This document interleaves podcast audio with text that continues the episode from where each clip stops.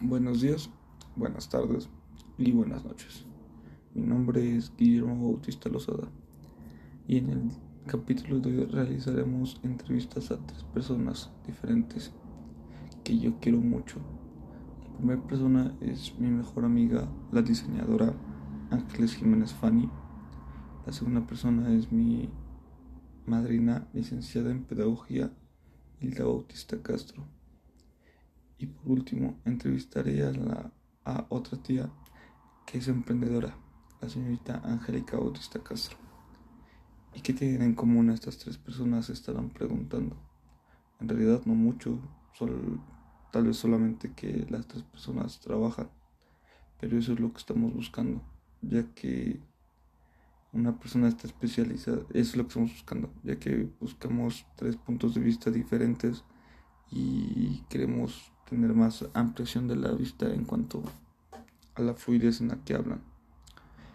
Este, ya que una persona está enfocada en una rama del diseño y otra cursa una carrera universitaria y la otra es una persona emprendedora, una persona que trabaja, que solo tiene una carrera técnico universitaria. Esto con el fin de ver los diferentes puntos de vista y las diferentes formas en que las tres personas se expresan, cómo se desenvuelven en una conversación. Sin más que agregar, vamos con las entrevistas.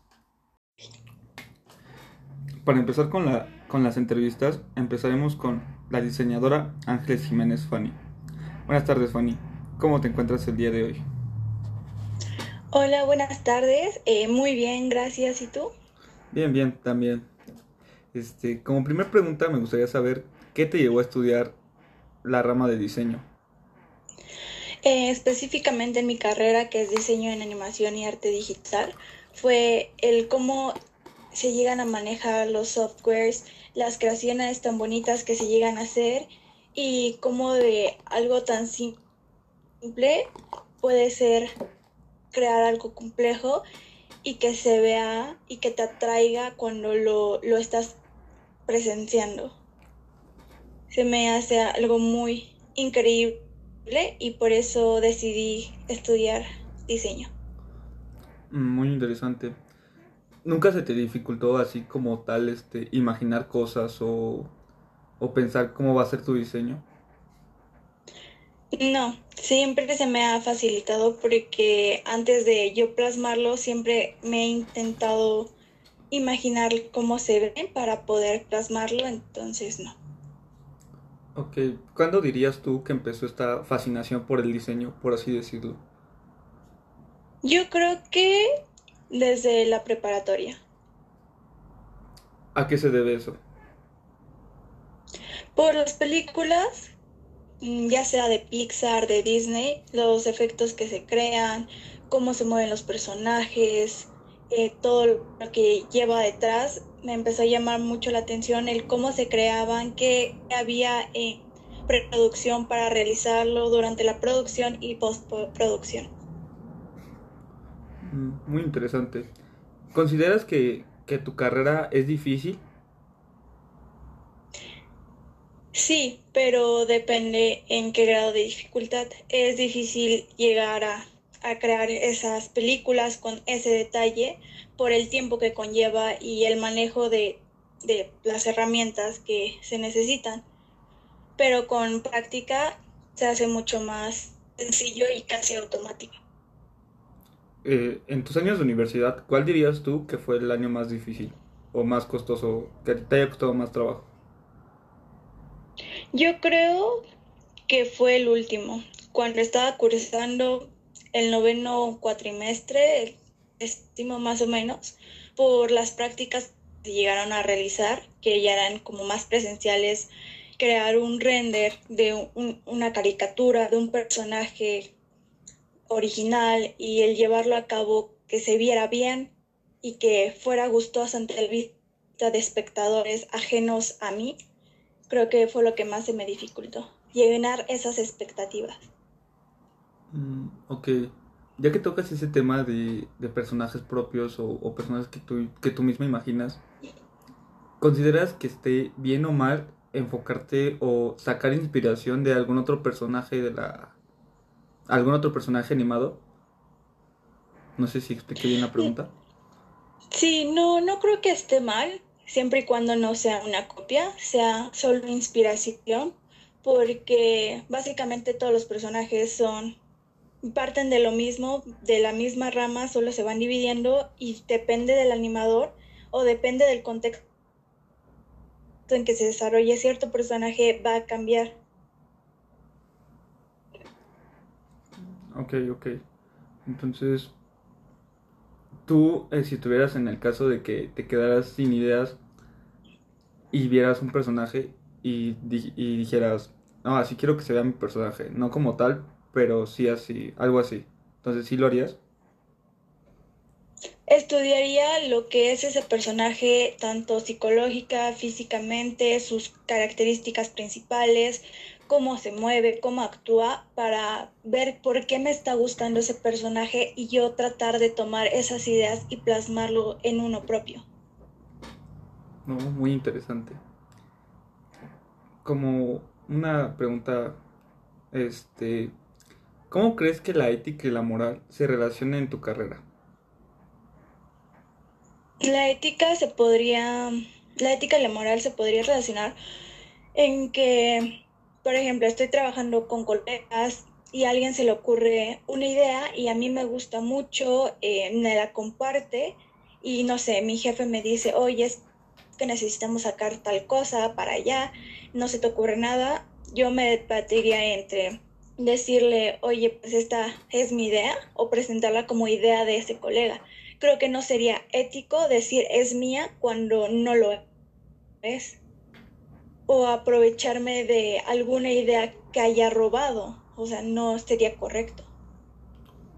¿Te, ha sucedido algo similar en la vida laboral que has estado llevando?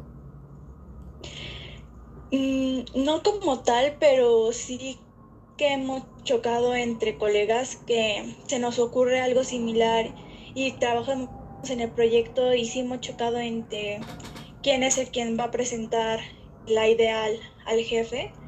Entonces se habla, lo arreglamos y, y, compartimos el crédito según lo que se haya trabajado. Muy interesante. Bueno, esto sería todo por, por una entrevista. Muchas gracias por tu colaboración. Gracias por tomarte el tiempo de contestar la llamada. Muchas gracias a ti. Muchas gracias. Buenas noches. Buenas noches. Continuando con las entrevistas, estamos aquí con la licenciada en Pedagogía Hilda Bautista Castro. Hola, buenas tardes. Este, para empezar la entrevista me gustaría saber por qué decidió estudiar pedagogía.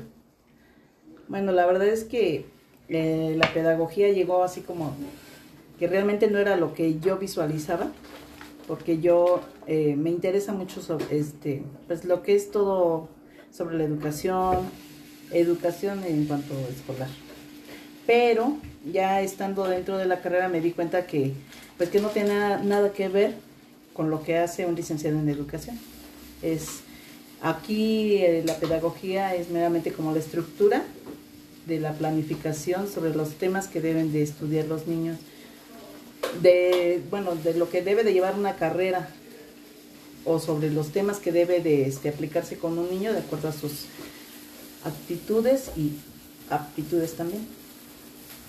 Ah, eh, ¿Qué diría usted que sería lo más difícil de estudiar pedagogía?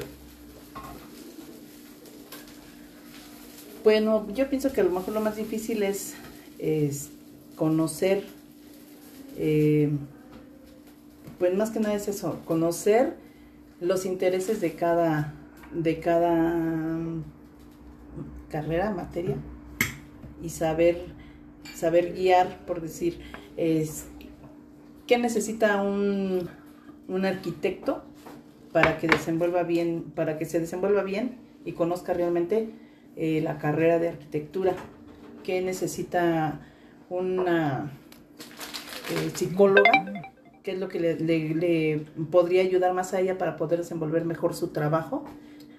Y así es, es este lo que, lo que yo pienso que tendría que estructurar, lo que, más bien lo que estructura la pedagogía, es eh, como por decir, es la columna vertebral de cada materia. de cada ciencia. Sí, ya, ya entendí. Es este es investigar todos los temas que se necesitan. Pues más que nada es hacer una buena planificación sobre lo que debe, lo que debe integrar este cada carrera. Que no se, que no se tomen, por decir, eh, a lo mejor materias que, que no, le, no le va a funcionar para desenvolver el trabajo o el área en el que tiene que estar el estudiante. Que tienen que ser áreas más básicas de acuerdo a lo que elijan. Bueno, eh, continuando, en cuanto a ética y moral, ¿cómo cree que se reflejaría en la pedagogía?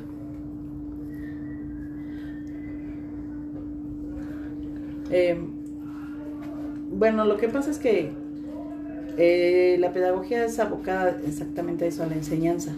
Entonces, aquí yo pienso que, que sí es, es básico saber guiar, más que nada eso es lo que es un pedagogo, saber guiar a las personas con valores sobre todo y a, desenvolver, a desarrollar bien sus, su aprendizaje, a poder aplicarlo de una manera en que los, a las personas les funcione bien. Mm, muy bien, muy bien. Este, ¿se ha, ¿se ha topado con alguna problemática como de este tipo que se, se, haya visto en su ética y su moral, con, por así decirlo, espada contra la pared. No necesariamente en el trabajo, se puede en su vida diaria, cotidiana. Pues podría ser. No, no tiene algún ejemplo. No, la verdad es que no. Ok, este... hasta ahorita no. Bueno, eso creo que es una parte muy buena, ¿no? Que no se ha topado con algún problema. Este, bueno, eso sería todo por la entrevista.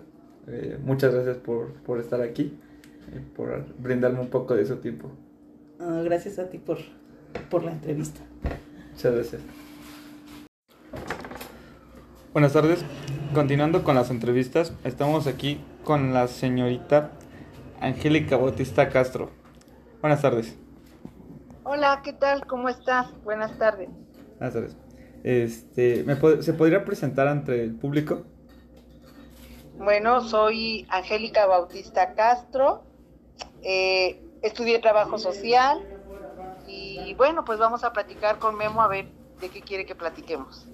Este, ¿a, a qué se dedica en su día a día?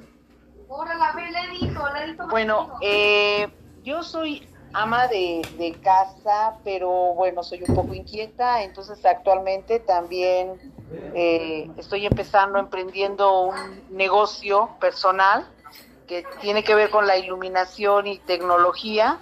Aparte también me gusta el servicio social, estudié trabajo social y actualmente soy representante de la colonia centro del municipio en el que vivo, es en la heroica ciudad de Tlajiaco, Oaxaca. Oh, ¿Y cómo, cómo describiría la experiencia de, de, ser emprendedora?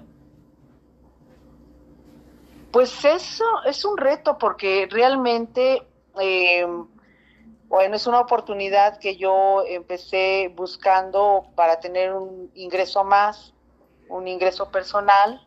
De hecho, siempre he trabajado para tener mis propios ingresos, pero estaba buscando algo un poquito, un poquito más, este, que me generara más ingresos. Y bueno, pues eh, en esta actividad vi la oportunidad de poder aumentar mis ingresos. Y pues ahorita estoy empezando, pero me doy cuenta de que no es únicamente el haber invertido en un nuevo negocio, sino el tener que trabajar eh, con dedicación a una empresa para pues que se vaya eh, vaya creciendo más. Eh, muy bien muy bien. Este uh -huh. ¿qué, ¿qué, me podría decir de, de, la heroica ciudad de Tlaxiaco Oaxaca que mencionó bueno pues eh, es una ciudad que tiene mucha historia tiene mucha cultura eh, está rodeada de comunidades étnicas todavía. eh, que conservan eh, sus costumbres e inclusive son gobernadas por usos y costumbres, no necesariamente por reglamentos o leyes eh, que vienen dentro de la constitución, sino que ellos, por costumbres de, de sus antepasados, siguen gobernando en sus comunidades y que siguen conservando muchas de estas comunidades sus lenguas maternas, dialectos. Eh, en este caso, por ejemplo, en la región donde yo vivo, que es la Mixteca, pues eh, siguen hablando el dialecto que es el mixteco. Y pues realmente, eh, pues es un intercambio de cultural porque, por ejemplo, ellos llegan a la ciudad de Tlajiaco en donde ya se vive de una forma más este metropolitana bueno, ya hay otros servicios de todo tipo, desde servicios de educación, como eh, servicios comerciales, eh, servicios religiosos, eh, servicios gubernamentales con diferentes instituciones, servicios bancarios, pero también llegan a la ciudad de Tlajiaco para vender los productos que ellos siguen cosechando del campo. Algunos productos son este, orgánicos y otros productos son criollos. La diferencia es que los orgánicos son eh, abonados con composta natural y los criollos eh, son del campo, pero ya son abonados con algunos ingredientes químicos. Al final los dos son importantes, son interesantes porque de algún modo pues están frescos y tienen más propiedades que los eh, productos artificiales, ¿no? Tenemos la oportunidad de seguir comiendo todavía productos frescos. Entonces, eh, realmente, pues, es, sigue siendo eh, Tlajiaco una ciudad importante, es el distrito de la Mixteca Baja, y bueno, aparte de que, pues, es la, el distrito de donde se concentran los poderes de gobierno, pues todo tipo de trámites que se tengan que hacer, pues se hacen ahí entonces, eh, últimamente se está tratando por medio de algunas actividades culturales recuperar algunas tradiciones que se estaban perdiendo, algunos oficios culturales también, ¿no? Oficios de con el hierro, con la madera, con el tejido, con este la palma, con el barro, que son oficios que generan ingresos para muchas personas. Por lo que veo, sí está muy, este... ¿Cómo decirlo? No, ¿cómo, cómo decirlo? Muy sustentable, por así decirlo, el cómo está este, el Tlajiaco, o sea, saber todo esto sobre la agricultura y sobre los materiales que exporta, es muy interesante saber que a pesar de toda esta tecnología que, que está hoy en día, se siga manteniendo esa parte esencial, por así decirlo, que formaba este país. Sí, lo que pasa es que yo creo que últimamente, afortunadamente, pensando en lo que es la identidad de cada pueblo, de cada región, de cada lugar, de nosotros mismos, pues eh, se trata de recuperar la historia. Y en la historia de cada lugar, pues empieza por recuperar precisamente todas estas actividades y oficios que anteriormente pues eran los medios sustentables para la economía de las personas. Antes no necesariamente se necesitaban de empresas como hay actualmente para generar un empleo. Antes eran autoempleos, porque todas las personas tenían alguna actividad, algún oficio con el que ellos tenían su propia economía. Yo creo que es una buena parte porque realmente eh, hay ahora en la educación eh, media superior, como el CONALEP, por ejemplo, es un, es un ejemplo, que son carreras a nivel técnico en el que aún sin tener una licenciatura, salen preparados para eh, empezar a trabajar ya con eh, la carrera a nivel técnico que eligen. Y los oficios eran algo así, eran familias en donde trabajaban, por ejemplo, la talabartería con la piel, y hacían eh, pues diferentes tipos de o productos de piel, desde bolsas, chamarras, eh, faldas. Eh, en Tlajiaco, por ejemplo, había una fábrica de calzado. Ellos, había una empresa que fabricaba calzado para la milicia Eh, y fue desapareciendo porque a veces en, la familia, pues los hijos empiezan a estudiar otras cosas, empiezan a emigrar de su lugar de origen y pues se pierde esa actividad, no se enseña. En Tlajiaco, por ejemplo, hubo un filántropo que se dedicó a recuperar a todas esas personas que tenían algún oficio y eh, formó una escuela de oficios en donde invitaba a los jóvenes a que en sus tiempos libres llegaran a aprender todo este tipo de actividades para que no se perdieran. Lamentablemente, al morir este señor, se perdió esa escuela de oficios y ya no se siguió eh, enseñando a más jóvenes y pues ya hay muchas actividades que se estaban perdiendo y que ahorita se están recuperando. Realmente son muy importantes, son actividades que ofrecen oportunidad de poder ejercer algún eh, trabajo diferente, pero que al mismo tiempo genera ingresos para la familia. Me, me comentó que estudió trabajo social, ¿verdad? Sí, así es. ¿Qué, qué la motivó a estudiarlo? Bueno, realmente no sabía exactamente qué era el trabajo social cuando yo empecé a, estudiarlo. Eh, la verdad creo que fue como algo que me, se me dio la oportunidad de ingresar a la escuela. No fue honestamente porque yo supiera lo que iba a desarrollar en el trabajo social, pero afortunadamente al empezar a estudiar el trabajo social me gustaron los campos de trabajo que se desarrollan. Por ejemplo, en el, es el, son cuatro campos los que estudié. No sé si actualmente haya, eh, se complemente con algún otro campo, pero en ese momento nosotros estudiamos eh, dentro del, o participábamos eh, haciendo prácticas en el campo jurídico, médico, escolar y familiar.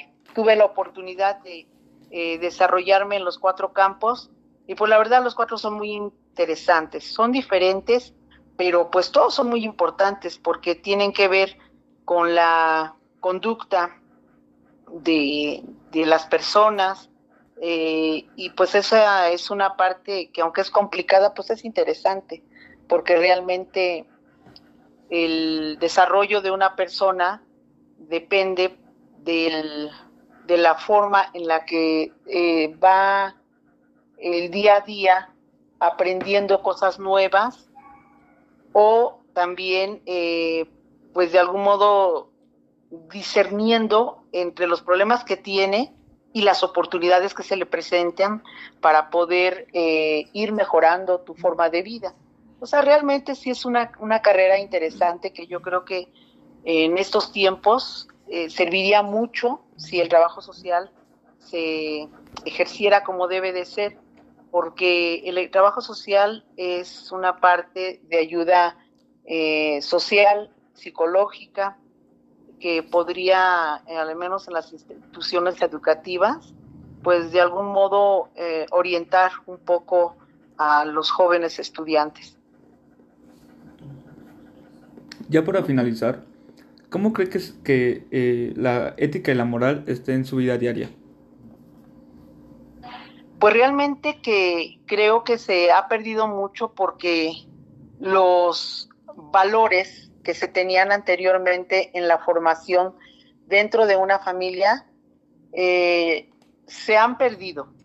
Ya la formación dentro de una familia pues no está sustentada en los valores cívicos que se nos daban, como el respeto, que era uno de los valores más importantes. Eh, para nosotros, cuando éramos niños, eh, los papás nos daban como regla el respeto, por ejemplo, a las personas mayores, que era algo que nosotros no podíamos cuestionar, ¿no? No es que haya sido una parte cerrada, sino creo que simplemente teníamos como por jerarquías que respetar a los adultos y bueno, tal vez ahora la diferencia es que en esa libertad que se les da a los jóvenes para tener opinión, para poder de algún modo eh, expresarse, se confunde. eh, la libertad de expresión que tienen con el respeto que se debe seguir manteniendo con los adultos, que de algún modo, aunque a lo mejor no tienen o no tenemos la preparación que tienen actualmente los jóvenes, porque ha evolucionado muchísimo la educación, no es lo mismo que antes, pero yo creo que la experiencia de un adulto siempre impondrá de algún modo respeto, porque pues la experiencia eh, ayuda muchísimo a conocer un poco más la forma de vida que tenemos día a día. Bueno, hablando en el sentido de responsabilidad, porque pues la responsabilidad es algo que debemos de tener desde pequeños, pero que a veces realmente pues no la no la tomamos como se debería, ¿no? Eh, a veces se, se, ven como más como que responsabilidades, se ven como obligaciones y como que no agrada mucho el tener obligaciones que, que no nos permiten eh, sentirnos con, con el agrado de hacer algunas cosas. Yo creo que la responsabilidad es lo primero que deberíamos de, tener y de entender para poder eh, tener un poco de ética. Y eso ayudaría muchísimo en, por ejemplo, muchos trabajos que se hacen. Hace poco hablábamos precisamente en la cuestión con unos amigos que son abogados y que se han encontrado con otros abogados que utilizan las leyes eh, pues como para beneficio personal, pero no para que realmente se pueda encontrar un equilibrio, un equilibrio social. La ética es muy importante para ejercer eh, cualquier actividad o desarrollar alguna profesión también, pero creo que realmente pues lo que nos falta es eh, los valores cívicos, fortalecer un poco más los valores cívicos que teníamos antes. Ok, bueno, eso sería todo por la entrevista. Muchísimas gracias por participar. Al contrario, gracias a ti, este Guillermo, por eh, tomarme en cuenta en esta plática que tuvimos. Yo creo que hay muchas cosas eh, que se podrían compartir y qué bueno que lo hagan ustedes los, los jóvenes porque pues tenemos la, la oportunidad de intercambiar eh, eh, la forma de pensar y de sentir de ustedes como jóvenes, nosotros como adultos, y en ese intercambio, pues ambas partes a, aprendemos mucho. Muchísimas gracias. Muchas gracias a usted. Con permiso. Buenas noches. Buenas noches. Como conclusión, tras haber escuchado a estas tres personas profesionales, pude deducir una cosa. El haber cursado una carrera universitaria no te garantiza la facilidad del verbo. Eso es algo que se obtiene después de años de práctica, o más bien desde la educación y la confianza que nos dan desde pequeños. Esto no puede, esto puedo deducirlo a partir de que a las dos primeras personas que entrevisté no tienen mucho verso, mucho verbo. Al no tener mucho tiempo de salir de la carrera universitaria, estas dos personas no tienen la práctica de, de sí, la práctica de haber cursado un ámbito laboral tal vez de mucho tiempo, como lo vimos con la tercera persona, que al tener más práctica, más, más experiencia laboral, al haber cursado ya varios años y haber tenido varios trabajos, tiene esa facilidad que nos demostró de, de su verbo, que nos puede hablar de diferentes temas, yo le pregunto, ella puede sacar más temas del tema que yo le pregunté y eso es algo muy interesante. Ya que las tres personas, de las tres personas fue la que mejor se expresó y más platicó. Entonces puedo, puedo decir que tal vez en unos años, después de que las primeras personas de la entrevista tengan más experiencia en el ámbito laboral, podrán hablar con más fluidez y soltarse un poco más. Yo me despido. Muchísimas gracias. Este fue mi capítulo del día de hoy. Buenos días, buenas tardes y buenas noches.